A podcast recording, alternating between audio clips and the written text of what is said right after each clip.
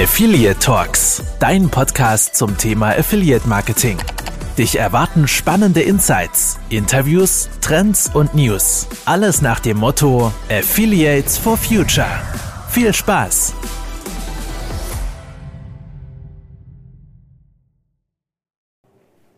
Ah. So, hallo und herzlich willkommen zu, ich habe schon wieder vergessen, welche Folge wir haben. Ähm, für die Zuhörer, die das im Nachgang hören, wir sind hier auf der Affiliate Conference 2022. Wir haben hier Zehnjähriges.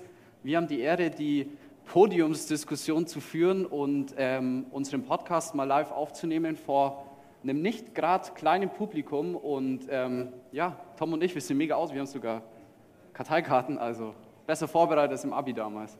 Äh, ich, ich darf an dich weitergeben, Tom. Genau, wir wollten auf jeden Fall mal auch die Frage stellen, wer denn unseren Affiliate Talks Podcast hört und würden einfach mal bitten, die Hände hoch, wer schon mal einen Podcast gehört hat oder auch schon mehrere. Das sind ja gar nicht so wenig. Das freut uns auf jeden Fall sehr. Ähm, und wir haben heute als Thema eben mitgebracht, passend zum Motto der Veranstaltung, eben One Decade of Game Changing. Also wir wollen einfach mal die letzten zehn Jahre, wir haben ein paar Meilensteine mitgebracht, ähm, zeigen und dann eben mit unseren Panel-Teilnehmern auch ähm, diskutieren. Ähm, wir haben den Ingo dabei als Publisher, den Markus als äh, Agenturvertreter und dann natürlich auch einen Advertiser, die Olga von EMP. Und als Netzwerk haben wir den Bruno von Admitet. Und ihr hattet ja heute schon euren Vortrag und wart auf der Bühne, habt euch vorgestellt. Wir machen noch ganz kurz eine Vorstellung von den anderen beiden Gästen. Und Ladies First, Olga, stell dich da einmal ganz kurz vor, wer du bist und was du machst.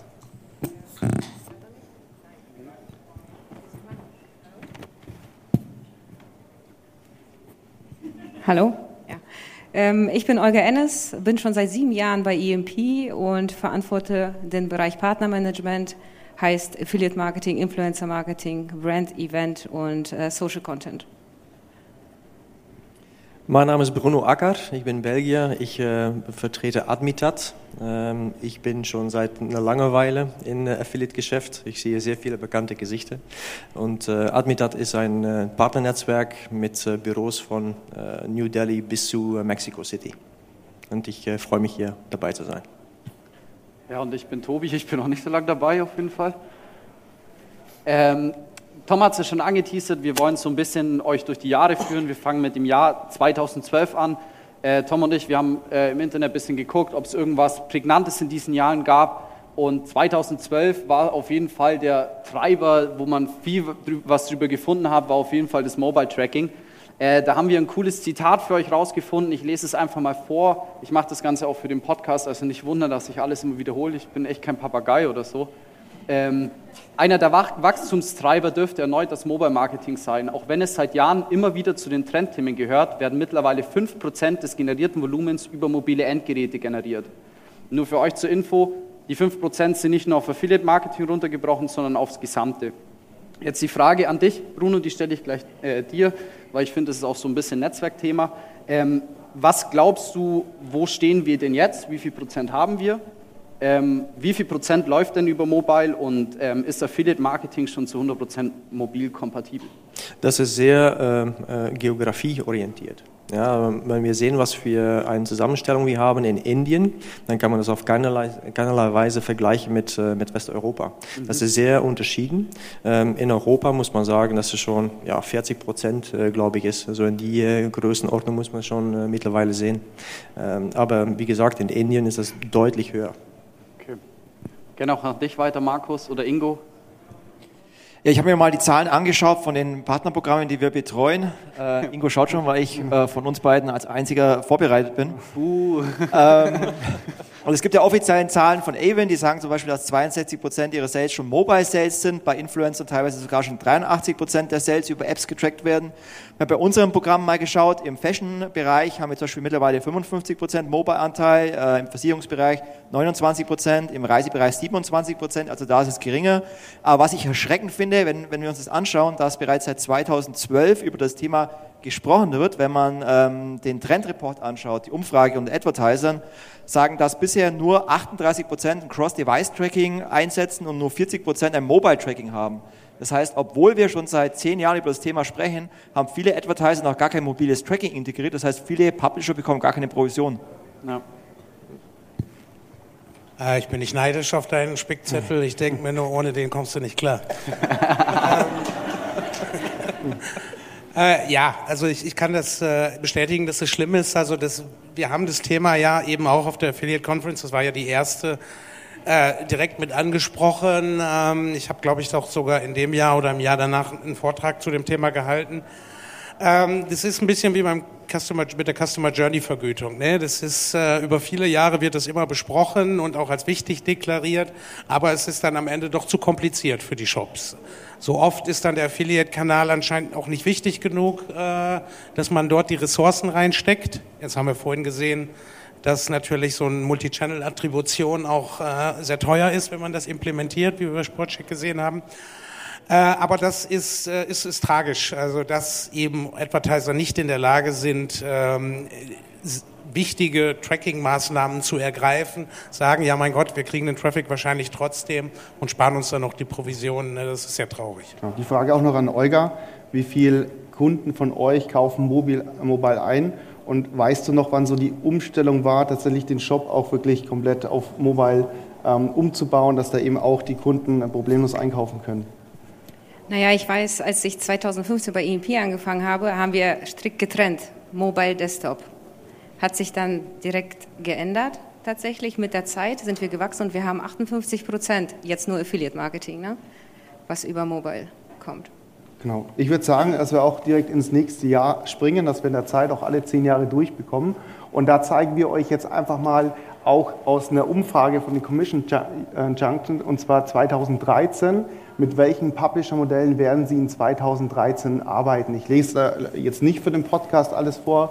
Also wir haben ja verschiedene, ähm, auch Sachen, die man kennt, von Content Sites, E-Mail-Publisher, Preisvergleich etc. etc. Auch Postview. Ihr seht auch vorne die, ähm, die Skala nochmal und auch hier mal eine Schlagzeile mit rausgesucht, und zwar Retargeting wird das wichtigste Affiliate-Marketing-Thema 2013. Ähm, war das tatsächlich, die Frage geht gleich an dich, Markus, war das tatsächlich so der Aufschwung und der, die Peak-Time vom Retargeting, wo das eigentlich auf jedes Affiliate-Programm draufgepackt wurde?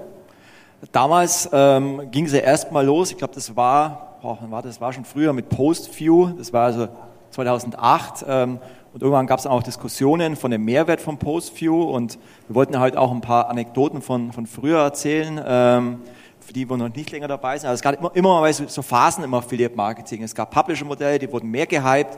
Es gab Publisher-Modelle, die waren mal beliebt. Dann äh, haben, wurden sie ausgenutzt von, von sag ich mal, schwarzen Schafen. Dann äh, gab es irgendwann nicht mehr. Und ich weiß zum Beispiel, 2006 habe ich damals ein großes Immobilienportal äh, betreut als, als Affiliate Manager. Und damals waren zum Beispiel der Haupttraffic kam über sogenannte Traffic Broker, die halt, äh, damals gab es eine CPC-Provision auf äh, Immobilien, äh, Exposés und da kam halt ganz viel Traffic von NBA.com oder NFL.com und es waren halt damals viele bekannte SEOs, die mittlerweile äh, führende Agenturen haben, die damals halt sehr viel Geld verdient haben.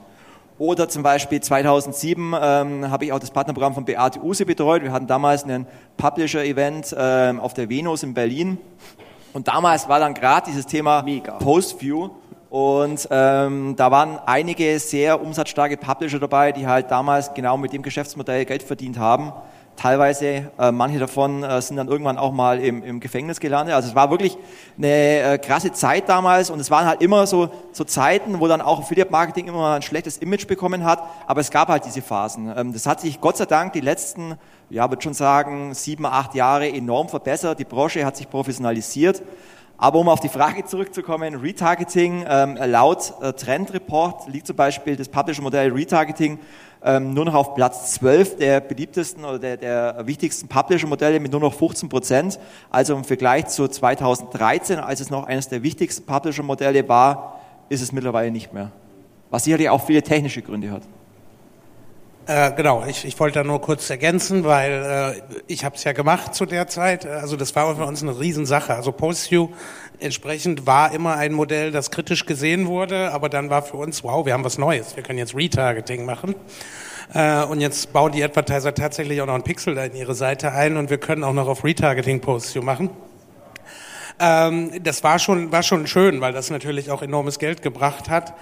Äh, auf der anderen Seite fand ich es für den Advertiser auch gar nicht so schlecht, weil er eben auf CPO-Basis das entsprechend abrechnen konnte. Also er, das muss auch immer dazu gesehen werden, noch bei PostView, wie kritisch man das sieht. Ähm, wer solche Dinge auf CPO-Basis haben möchte, muss halt irgendwo an anderer Stelle dem Publisher irgendwas geben, weil sonst funktioniert das nicht. Ich weiß, es gibt Leute, die behaupten, Display auf CPO ohne PostView funktioniert, aber mei, wer es glaubt. Auf jeden Fall. Ähm, Wuh, Ingo.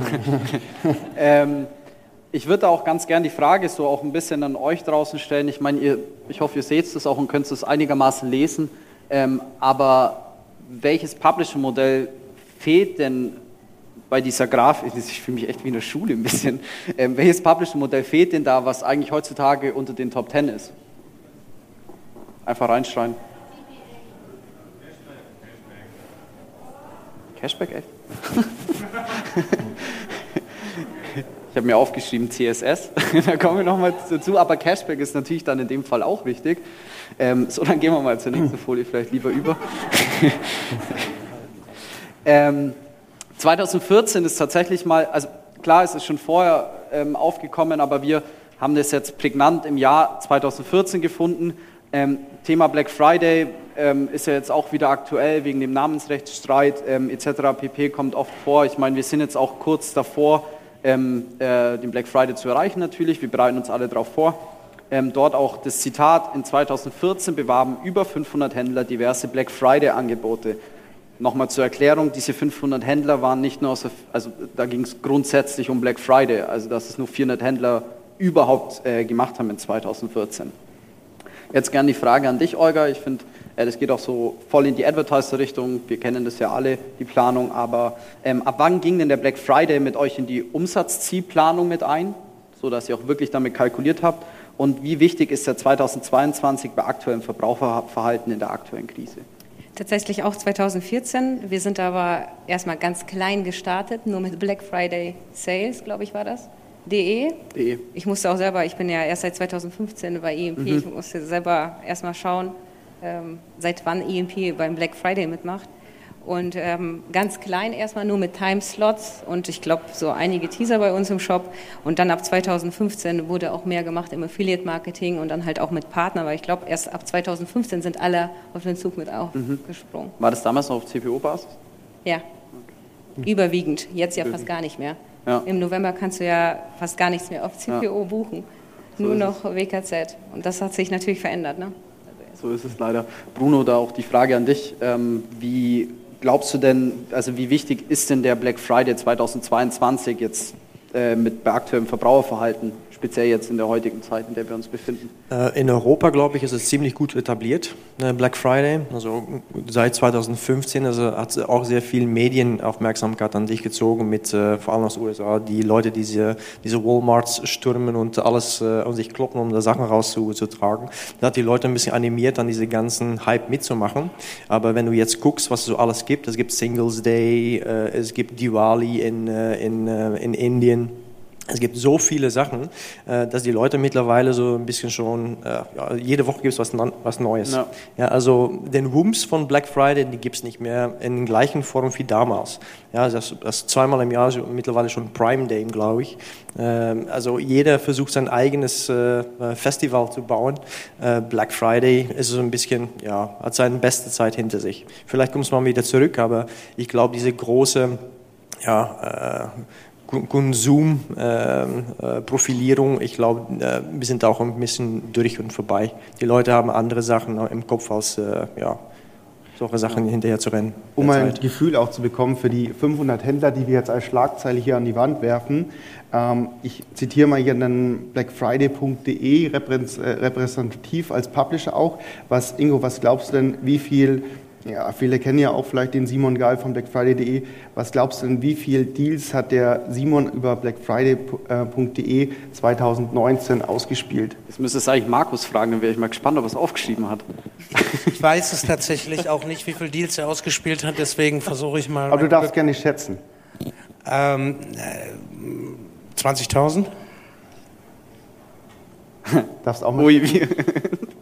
20.001.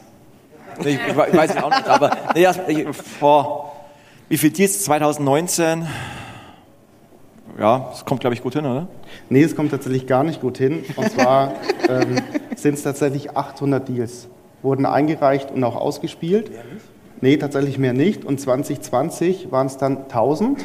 Und jetzt, das geht so ein bisschen in die Richtung, was ich auch gesagt habe, ein bisschen ist tatsächlich eine Stagnation. Dann ab 2020 erreicht worden, denn 2021 wurden auch nur 1000 Deals, waren auf blackfriday.de. Also das ist jetzt wirklich nur von dem einen Publisher, muss man auch sagen. Ich bringe auch noch ein Zitat mit, vielleicht auch ein bisschen als Tipp, dass jetzt gerade in der jetzigen Verbraucherverhalten, haben wir den Simon auch gefragt, wie er sich ähm, tippt, wie es sich jetzt 22 verhält. Und jetzt ist halt eben wirklich wichtig, ein echtes Angebot zu spielen. Also nicht irgendwo, jetzt kann man sich nicht mehr an diese Menge wursteln und eben dieses, ähm, ja, diese, dieses Kauf, sondern jetzt werden die Leute eben noch wirklich schauen, ist es denn ein echter Deal? Und das wird für ihn, ist wichtig für die Advertiser von dem Erfolg zu sein. Also das wollen wir hier noch mitnehmen.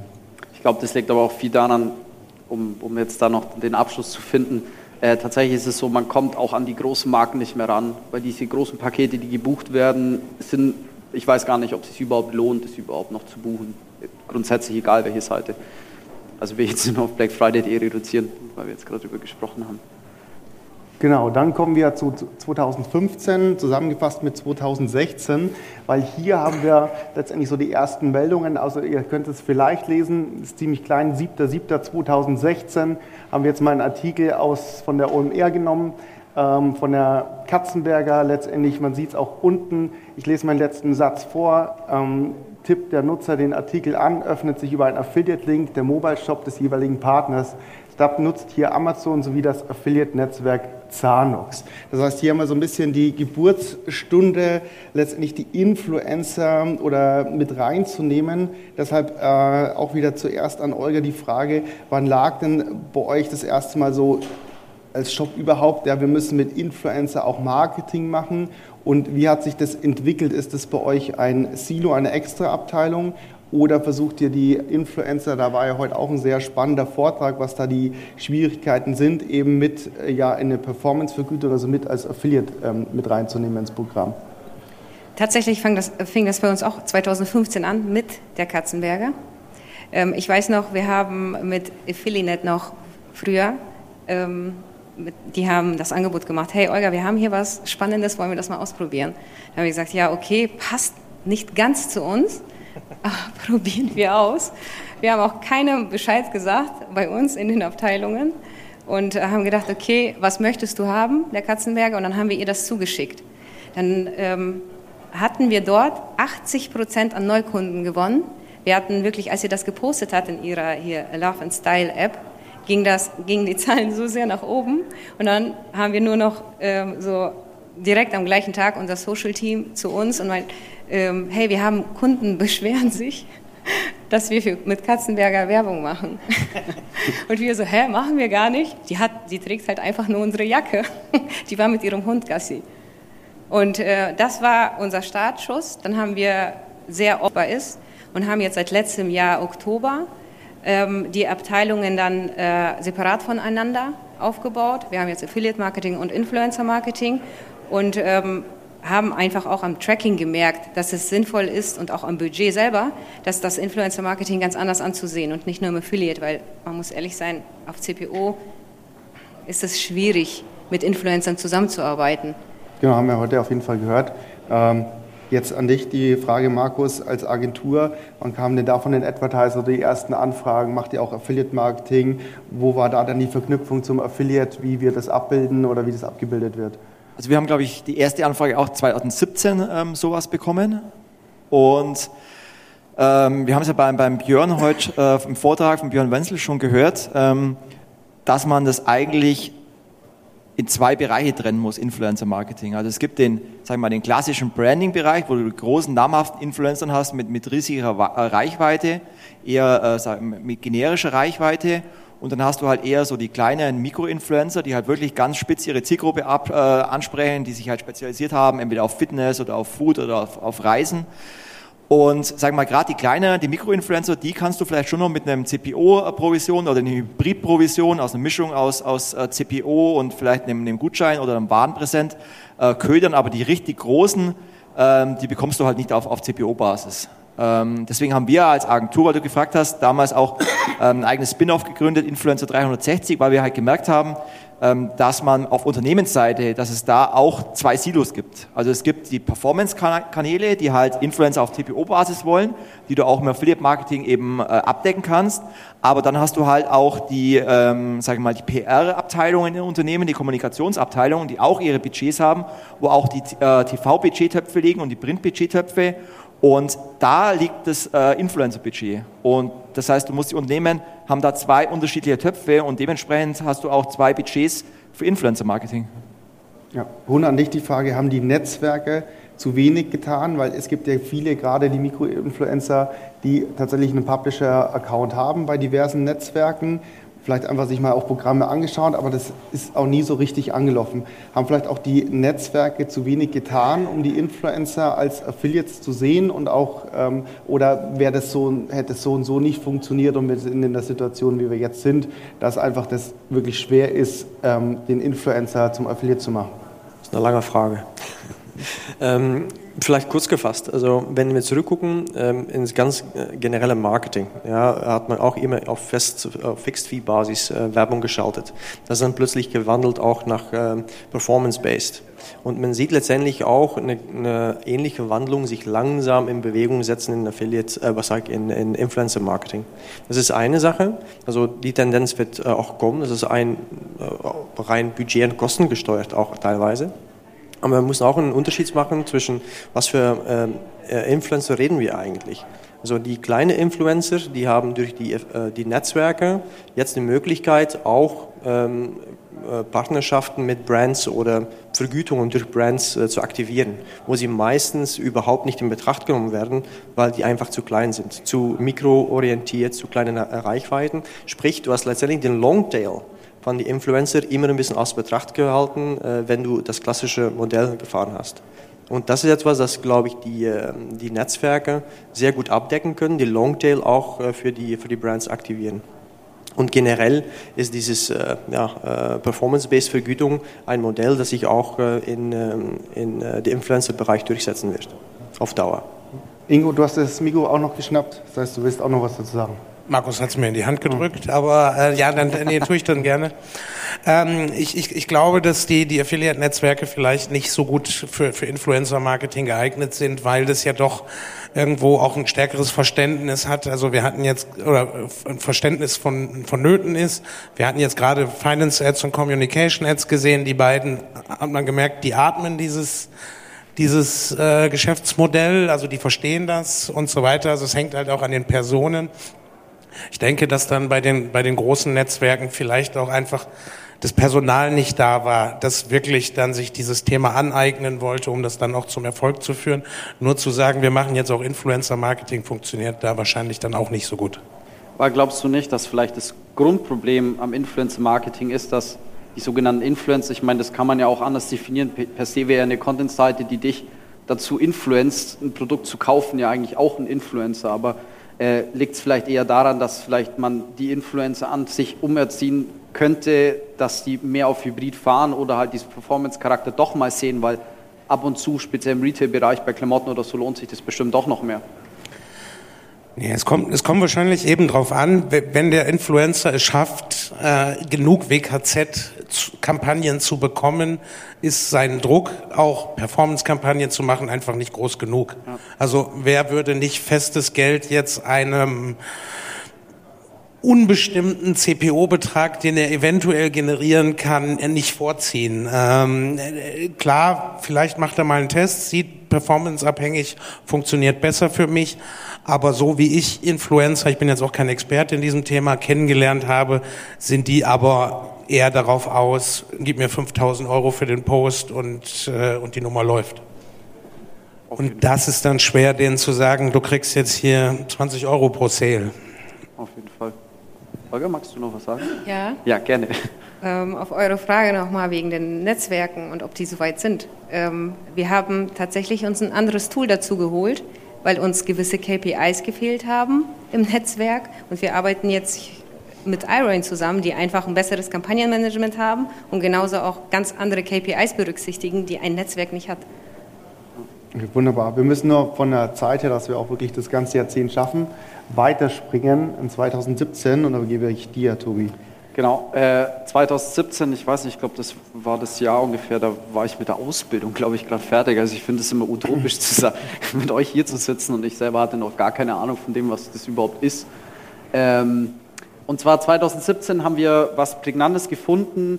Ähm, ihr seht hier eine Grafik. Ähm, hier geht es aber hauptsächlich um die Publisher-Vergütung, beziehungsweise möchte ich da auch einfach ähm, eine Prozentzahl vorlesen. Mit 2017 ähm, gab es zu schlechte Conversion Rates bei Mer Merchant. Da haben 80 Prozent der Affiliates dafür gestimmt, was die Probleme, ähm, äh, was die Probleme der, für die Affiliates sind und Probleme durch Last Cookie Wins Vergütung 50 Prozent.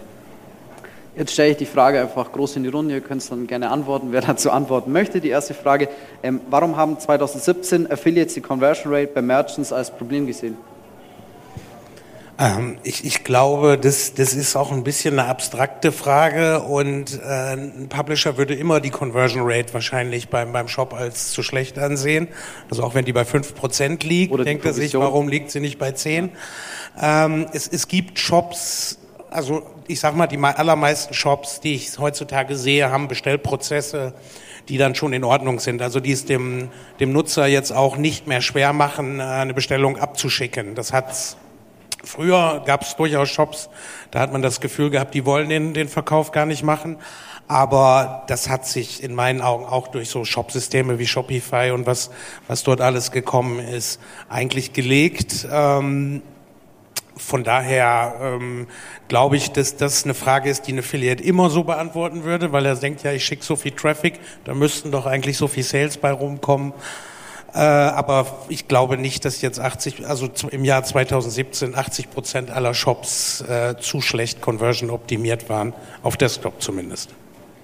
Was man ja schon äh, mal sagen muss, ich habe es ja in meinem Vortrag gesagt, dass, äh, glaube ich, über 38 Prozent der Affiliates sagen, äh, ihnen fehlt die Wertschätzung der Advertiser. Das Problem ist ja immer äh, in der Zusammenarbeit zwischen Affiliate und Advertiser, dass der Affiliate eine Werbeleistung erbringt, er geht in Vorleistung, er stellt Content, er stellt Grafiken, ähm, sorgt dafür, dass er, dass er Traffic ähm, generiert und dann ist er ja abhängig davon, wie gut dieser Traffic, den er liefert, äh, auf der Advertiser-Seite konvertiert. Das heißt, wie gut die Usability ist, wie viele Zahlungsmöglichkeiten der Advertiser zur Verfügung stellt, ob das Tracking gut ist, man sieht es ja bei allen fünf Antworten, ob Mobile Tracking integriert ist, ähm, und so weiter und so fort. Ähm, und dementsprechend ist es ja nachvollziehbar, dass ein Affiliate sagt, ich liefere dir Traffic und bekomme allerdings nur eine Vergütung, wenn genau diese Bestellung auch äh, auf Last Cookie Wins in irgendeiner Form gemessen und vergütet wird.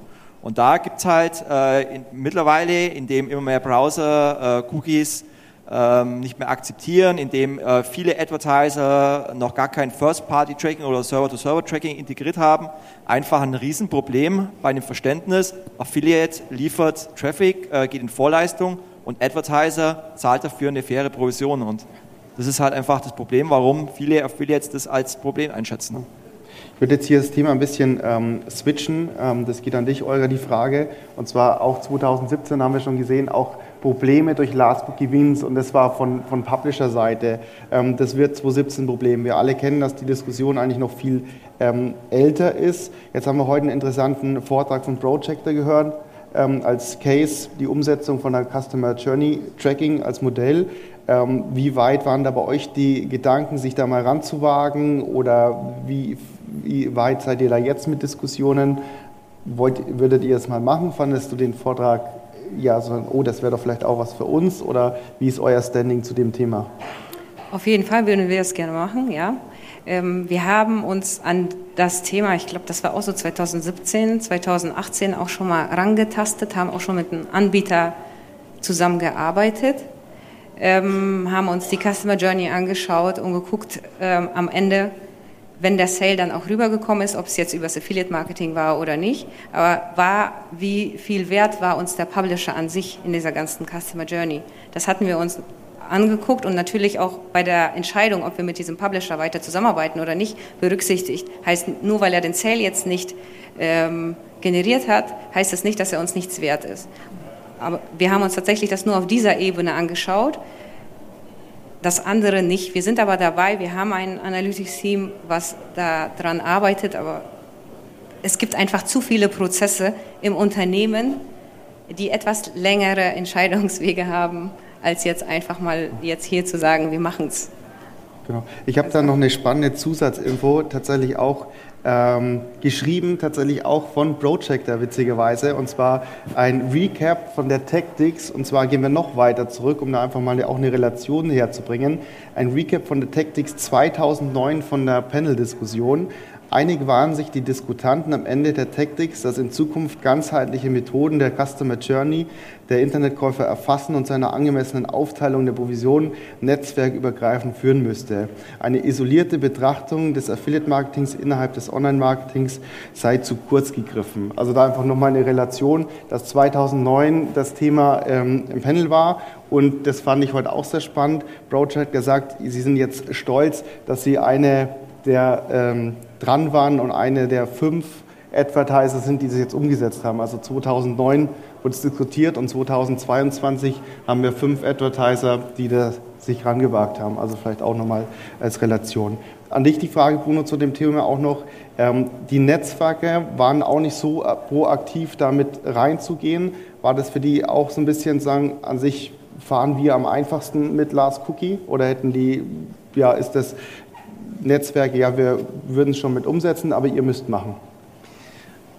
Ähm, Last Cookie Wind ist ähm, praktisch, weil es so einfach ist. Ja, und es auch keine Diskussion entfecht von, was ist gerecht. Weil es ist letztendlich an der Basis von der ganzen Diskussion, äh, wie möchtest du äh, welchen äh, Teilnehmer des ganzen Prozess von Conversion äh, vergüten. Ja, und das ist eine endlose Diskussion. Da wirst du nie wirklich fertig mit werden. Ja, und das ist ein Ding, langfristig ist das schwierig, auch als, als, sowohl für Advertiser als Publishers, um sich da wirklich mehr in der Tiefe mit auseinanderzusetzen. Deswegen ist diese elegante, simple Lösung, Last Cookie Wins, noch immer äh, äh, ja, dominanter Markt. Aber ich glaube, was hier alles auf, auf, die, auf der Liste steht, also fehlendes Mobile Tracking, ist die größere Herausforderung, ja, die äh, uns noch heute äh, sehr äh, beschäftigt. Aber kurz, Ingo, gell? Ganz kurz, genau, ich wollte nur, nur den Hinweis, äh, wir hatten das vorhin irgendwie mal ausgerechnet äh, und kamen irgendwie bei den Kosten, die entsprechend bei Sportcheck und bei Projector entstanden sind, so allein durch die Manpower, die gebraucht wurde, dieses jahrelange Projekt, irgendwie eine Viertelmillion oder so hatten wir roundabout ausgerechnet, die das gekostet hat, diese, das Multi-Channel-Tracking dann zu etablieren. Fünf Leute Projector, fünf Leute Sportcheck. Äh, das muss man sich eben auch bewusst sein. Ja. Dann springen wir auf 2018 und das Jahr, da haben wir alle mal geschnauft, ging ein bisschen Angst drum und das ist so das Jahr letztendlich, wo die DSGVO in Kraft getreten ist, ITP 2.0, also letztendlich sowohl rechtliche auch also Browser-Herausforderungen gingen eben los. Jetzt, das Thema könnten wir natürlich füllen bis, bis 21 Uhr.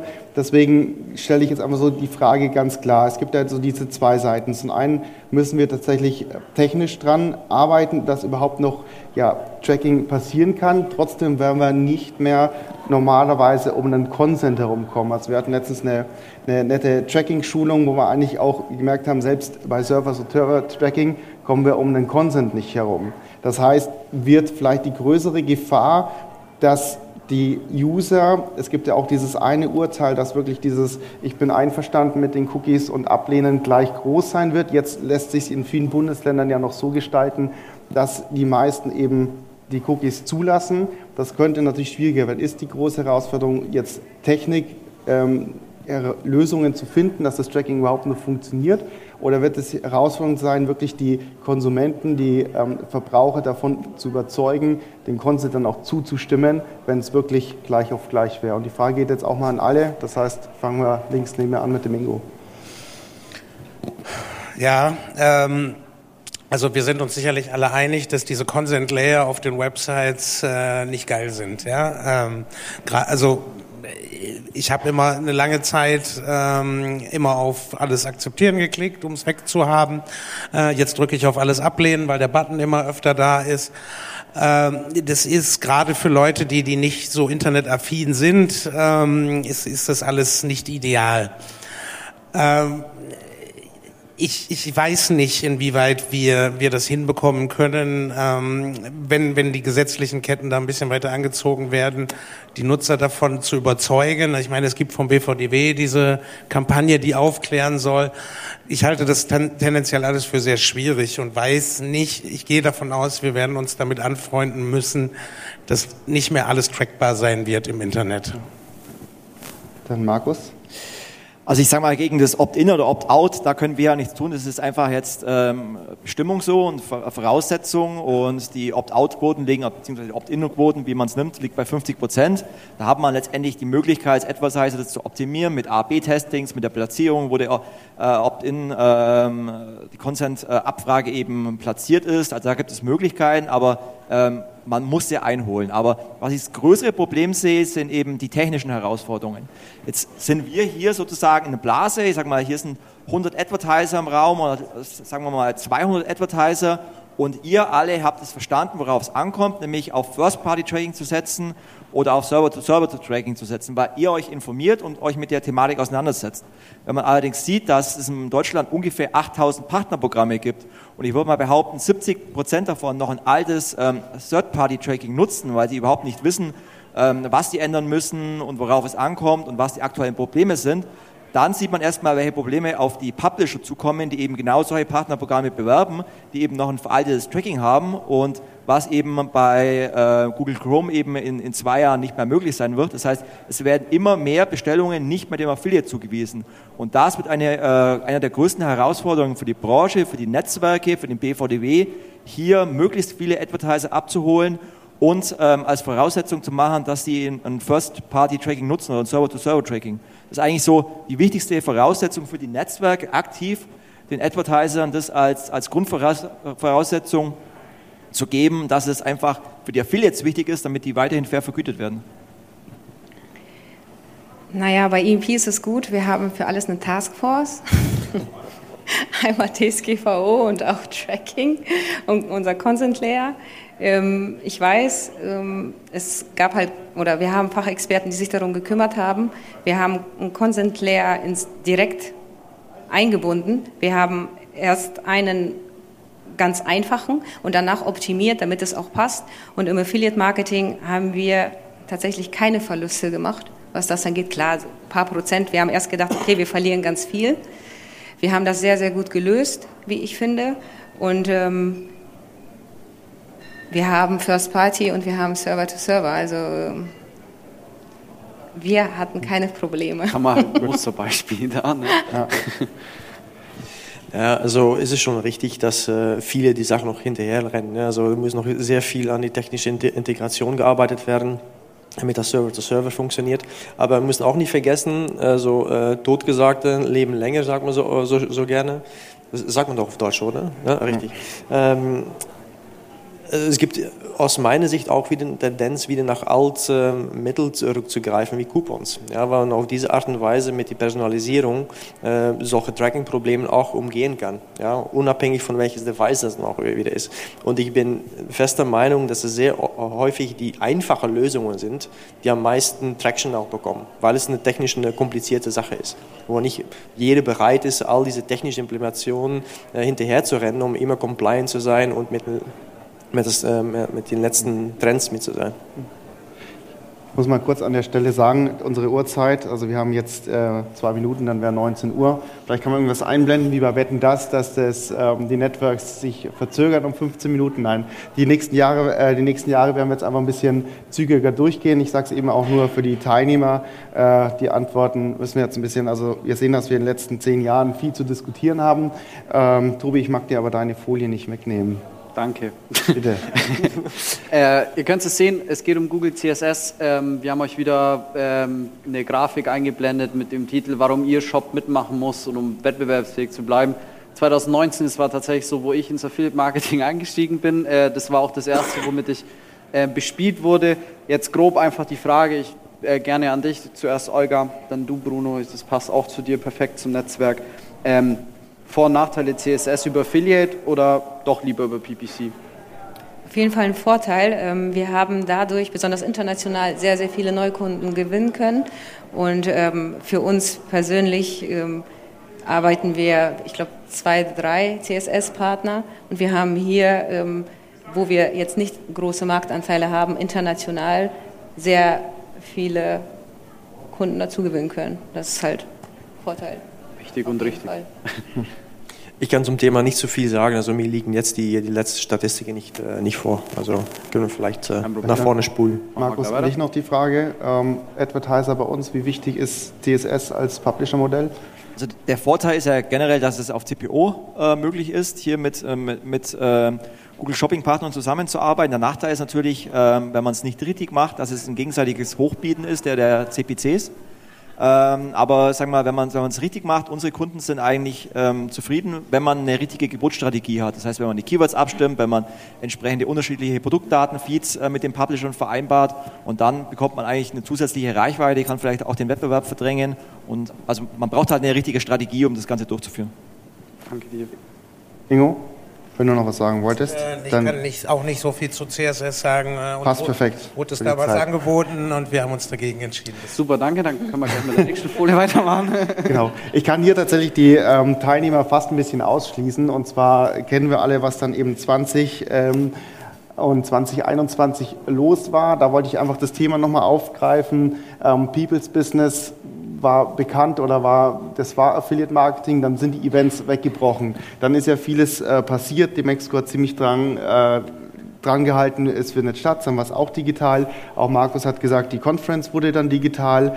Ähm, Jetzt, was ich da, ist die Frage ans Publikum tatsächlich.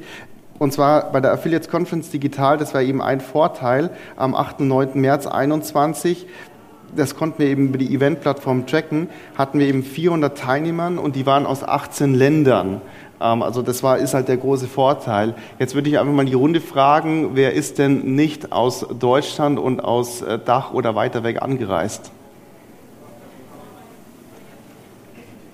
Ja, also das ist so vielleicht ein großer Vorteil von den digitalen Events. Wir hatten auch viele Umfragen gemacht, aber wirklich in der Zeit geschuldet, ähm, möchte ich das einfach nochmal zeigen. Ich meine, das war eine große Veränderung, aber wir alle sehen, dass wir jetzt zu großer Anzahl wieder hier sitzen, wahrscheinlich auch in sehr großer Anzahl jetzt dann unten im Airbroy sind und einfach die Networks ähm, ja beim Bierchen genießen.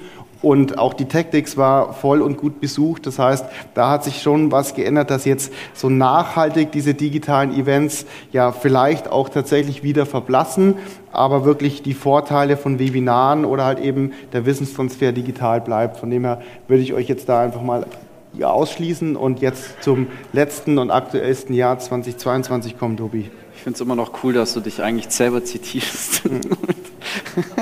Ja. Mega, Tom. verdient. Heftiger Typ.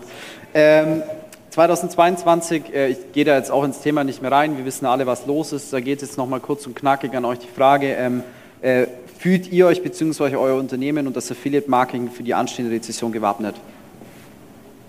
Äh, ja, ähm, also es hat sich... Also du kannst auch gerne noch dann Maßnahmen und Tipps geben. Ja, ja, äh, ich wollte nicht nur Ja sagen. Ähm, Ja. Nein, äh, es, es, es hat sich, also ich bin ja jetzt auch schon ein bisschen älter tatsächlich im Vergleich zu vielen hier und habe schon äh, zwei Krisen mitgemacht. Das war einmal die New Economy Krise 2002.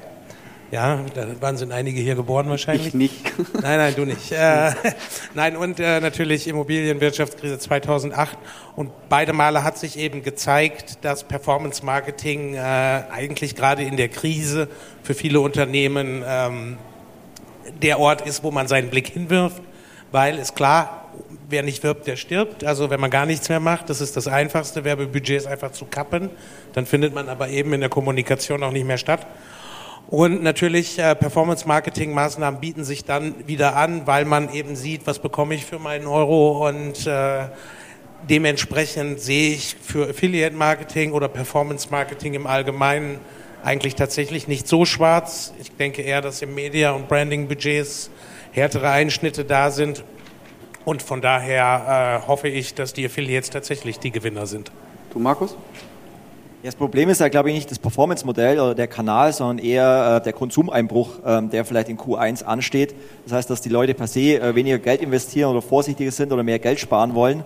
Das heißt, ähm, na natürlich ist dann Performance-Marketing vielleicht noch der Kanal, der besser abschneidet wie andere Marketingkanäle, weil eben jeder Euro messbar ist.